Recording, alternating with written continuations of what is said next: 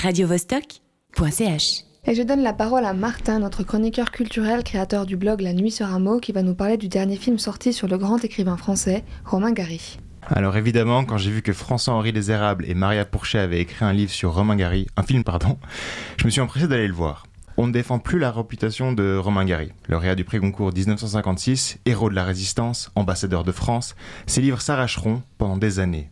Mais quand il sort un livre sur la perte de puissance sexuelle, c'est le début d'un manque d'enthousiasme de la presse.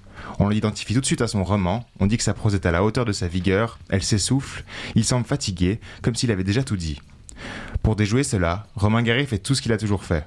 Le caméléon change d'identité et il commence à écrire sous le pseudonyme d'Émile Ajar. Et là, la critique s'emballe. Mais qui est cet Ajar à la prose si fraîche, les idées si nouvelles, les histoires si inédites? Le film commence juste après l'apparition du roman La vie devant soi, quand Romain Gary fera passer son cousin Paul Pavlovitch pour l'écrivain secret Émile Ajar. Il va sans dire que tout le monde tombe dans le panneau. Tout le monde, sauf Adèle, étudiante à la Sorbonne qui prépare une thèse sur Romain Gary. Elle commence par croire que Ajar plagie Gary, puis elle va, lentement, marcher vers la vérité. C'est une histoire incroyable que cette machination qui lui a fait remporter par deux fois le prix Goncourt. Mais malheureusement, le film pourtant bien écrit ne parvient pas à nous redonner toutes les émotions de ce grand moment. Charles Berling dans le rôle de Gary est excellent. Il incarne parfaitement l'écrivain avec des répliques et des mots qui pourraient lui appartenir.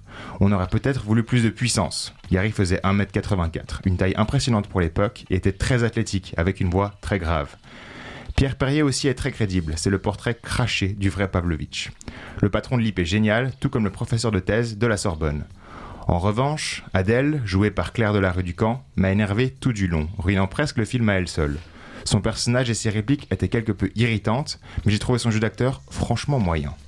Plusieurs autres erreurs de casting sont à regretter, comme Miranda Raison dans le rôle de Jean Seberg. Bien qu'anglaise, on dirait une française qui imite l'accent anglais.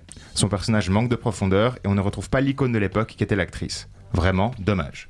En somme, je voulais vraiment aimer ce film. Vraiment, vraiment. Et je pense que je l'ai apprécié malgré tout. Merci à son sujet et à son écriture. Mais je suis convaincu que d'autres acteurs auraient pu en faire en sorte que je le revoie. radiovostok.ch